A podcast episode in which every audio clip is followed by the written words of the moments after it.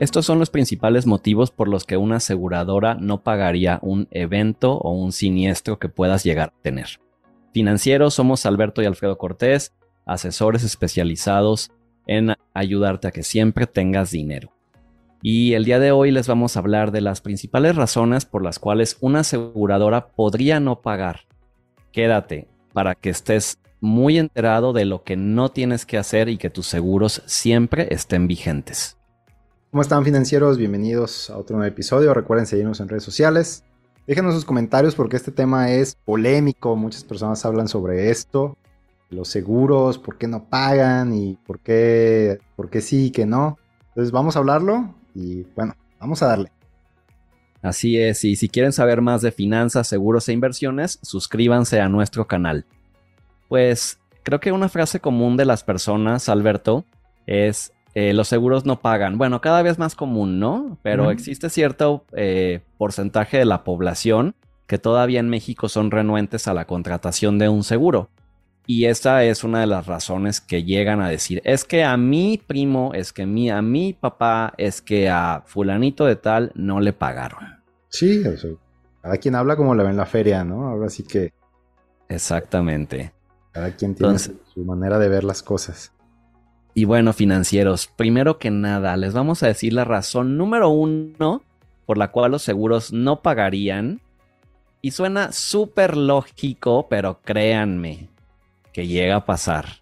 Que hay alguien que se le olvidó pagar la póliza. o lo dejó para el final. O se confió. O mil cosas, pero el punto es que la póliza no estaba pagada cuando ocurrió el evento. Cuando alguien se accidentó, se enfermó, chocó o se murió, la póliza no estaba pagada. Claro, sí, porque de hecho eso es súper claro. O sea, a ver, la póliza tiene que estar cubierta y de hecho es totalmente lógico, ¿no? Es como un servicio, el internet, la luz, ¿no? O sea, la luz que pasa cuando no la pagas, te la cortan, ¿no? Y ahí es como que, pues, a ver, págala y ya después te la activo. Los seguros tienen una ventaja que, que por ley, pues dicen, ok, si no puedes pagarlo este día, te damos un plazo, ¿no? Como vamos a decirlo así, una gracia. Pero mucha gente, pues, lo, lo, lo toma además y se le olvida. Y tómala cuando te acuerdas, ya, ya la póliza ya está cancelada. Exactamente, y este plazo es de 30 días, se le llama, o en, como agentes le conocemos como plazo de gracia. Eh, incluso después de la pandemia hubo algunas aseguradoras que daban hasta 45 días, sin embargo, por ley son 30 días. Y justo hoy alguien del equipo nos comentaba, ¿qué pasa si a un cliente le sucede algo en el día 35? Bueno, pues bueno, muy buena pregunta, porque si tu póliza no está pagada, puede ser que la aseguradora se reserve el derecho de cubrirte. Ajá. Está en su derecho. exactamente, está en su derecho. Entonces, tu póliza tiene que estar pagada en los 30 días siguientes al, al recibo de vencimiento. Se le llama así. En español, si tu fecha de pago es el primero de junio, tu póliza tiene que estar liquidada durante el mes de junio. Tienes 30 días. Si tu fecha de pago es el 15 de junio, tiene que estar liquidada antes del 15 de julio. Puede ser con distintos métodos que hay en las aseguradoras, ¿no? Eh, cargo automático, pagar en el banco, eh, pagar en su página de internet. Pero créanos financieros, ya hemos tenido casos donde eh, las personas se confían, no hacen el pago a tiempo, la póliza se cancela y cuando quieren utilizar el seguro o cuando quieren volverlo a poner en vigor, pues la aseguradora se reserva el derecho, por ejemplo, en el caso de gastos médicos, de volvértelo a dar. Te puede pedir exámenes médicos, ¿no? Sí, tendría, una de gastos médicos, creo que es, digo, también, por ejemplo, de vida o de auto, por ejemplo.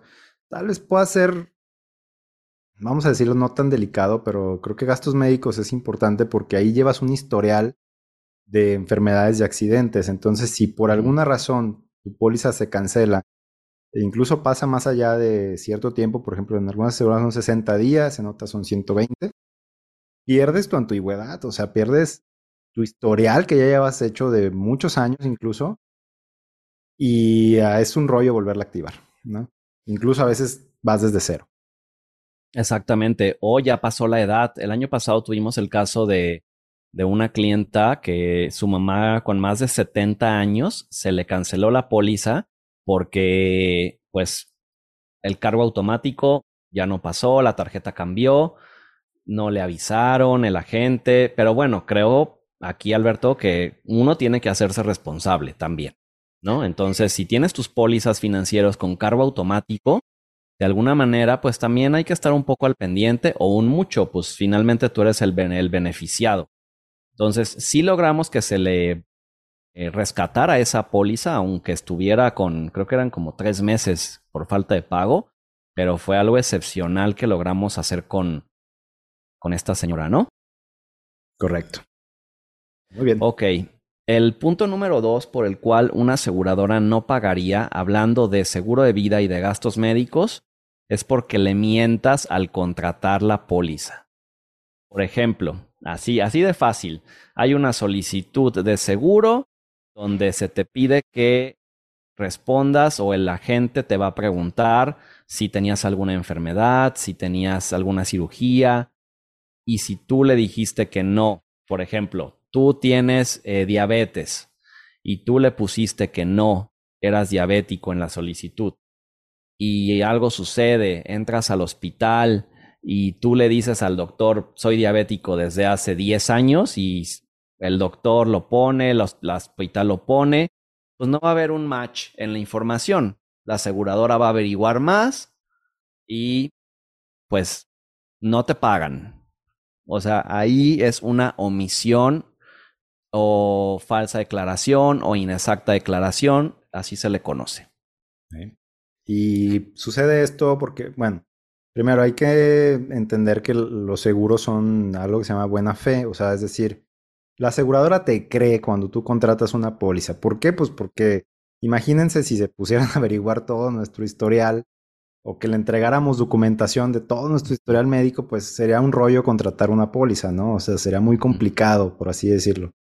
Entonces te creen lo que tú les dices, firmas un contrato, porque es un contrato, y hasta cuando sucede el siniestro o el evento o lo que tú necesites es cuando te piden la, documentación. Y ahí es donde mucha gente, este, pues tiene a veces molestias, ¿no? Que dice, oye, es que, ¿por qué no me pidieron esto desde un inicio? ¿O por qué, este, por qué me están pidiendo tanta documentación ahorita? Pues porque en ese momento la aseguradora tiene que verificar que la información sea real. Entonces, sí, financieros no mientan en solicitudes porque te va a salir muy caro en un futuro si es que por alguna razón mentiste y se da cuenta la aseguradora. Exactamente, o sea, créanos que a las aseguradoras también les meten goles. Entonces, ¿qué significa? Pues que ellas de alguna manera se reservan este derecho y pues es la manera de protegerse. El tercer punto en el tema de gastos médicos son los llamados periodos de espera o preexistencias que creo que eso es totalmente un capítulo de otro podcast, pero en resumen, una póliza de seguro de gastos médicos, los dos primeros años, normalmente no te va a cubrir algunas enfermedades. ¿Por qué? Pues porque puede ser que ya las tengas, contrates la póliza para cubrirte eh, y pues a lo mejor ya le metas un gol, ¿no? Las más comunes son cáncer de mama en el caso de las mujeres, una cirugía de rodilla, eh, columna, una hernia de disco, eh, una operación de la vesícula, entre otras. Cada aseguradora tiene su lista. Si vas a contratar un seguro de gastos médicos, es muy importante que tengas conocimiento de qué enfermedades tienen periodo de espera. Es lo que te iba a decir. Eso es como responsabilidad de la gente que te envíe esa lista, que tú seas consciente de que, a ver, esto no va a ocurrir de inicio, en un futuro lo puede hacer. Ajá, siempre y cuando no lo tengas ya. Este, pero esa sí es responsabilidad también de tu agente. Cuando contrates, siempre revisa que tengas ese listado bien en claro, estés de acuerdo que, que hasta cierto punto se van a activar esas enfermedades, esa cobertura para esas enfermedades. Sí, y en el caso de preexistencias, es una enfermedad o un, o un accidente que ya te haya sucedido y que, por ejemplo, ya te operaron de la rodilla derecha. Te lo operaron cuando tenías 25 años y te, ya, pues ahí tuviste algo. Entonces contratas el seguro a los 28. Normalmente en casi cualquier aseguradora no hemos visto alguna que no. La rodilla derecha va a ser una exclusión, es decir, nunca más te va a cubrir algo de esa rodilla. Por lo tanto, es, ya sabes, o sea, si te vuelves a, a, accidentar y te pasa algo en esa rodilla, no te van a cubrir. O si, pues de alguna manera, en, cuando tengas 55 años necesitas una prótesis, no te va a cubrir. Por eso es muy importante contratar un seguro cuando uno está sano. Sí, o sea, antes de que suceda el evento, ¿no? O sea, tratar de estar lo más sano posible para tener la mayor cobertura posible. Ajá, exactamente. Eh, y bueno, y el último punto para mí sería, porque creo que hay otro tema, en, esto es hablando de seguro de vida, es cuando no paga una aseguradora. Eh, una aseguradora funciona igual en el seguro de vida, es si tú le mientes o tú le, pues sí, lo, o sea, no, no, no pones la información correcta a la hora de contratarlo, la aseguradora tiene el derecho de averiguar, eh, pues si tú mentiste, ¿no? O sea, ellos durante los dos primeros años se llama que la póliza es disputable. Es decir, contratas el seguro de vida, contratas un seguro de, de, educación, uno de retiro, que si tú falleces tiene un seguro de vida, y tú le pusiste que estaba súper sana, súper sano, y resulta que por ahí tenías algún tumor, y la aseguradora se da cuenta de eso, a tus, si tú falleces, a tus beneficiarios no les van a pagar. Va a ser motivo de rescisión del contrato. Eh, en el caso de suicidio, es exactamente igual. Una persona que contrata un seguro de vida eh, y llega a suicidarse en los dos primeros años, no pagan. Se dice, porque nunca lo hemos vivido y no queremos decirte que por eso te arriesgues, pero a partir del tercer año, pues incluso hasta el suicidio estaría cubierto. Nosotros, gracias a Dios, nunca hemos tenido un caso. Nuestra recomendación siempre es di la verdad. Correcto. Y quisiera agregar aquí algo. Em, hay muchas cosas que los seguros no te van a cubrir nunca, que se llaman mm. exclusiones. Desde, desde el que tú contratas ya hay un listado de cosas que un seguro no te va a cubrir, tanto de gastos médicos, como de vida, como de auto, como de casa. Todos los seguros lo tienen. Entonces, ese, ese mito de que los seguros, de que yo, yo tengo un seguro y por lo tanto me debe cubrir lo que sea, es falso, eso no es cierto. Siempre hay algo, como lo acabas de decir, eh, que son los goles que le meten a la aseguradora, entonces tienen que tener esas coberturas o esas cláusulas, por así decirlo, para que sepas qué se cubre y qué no.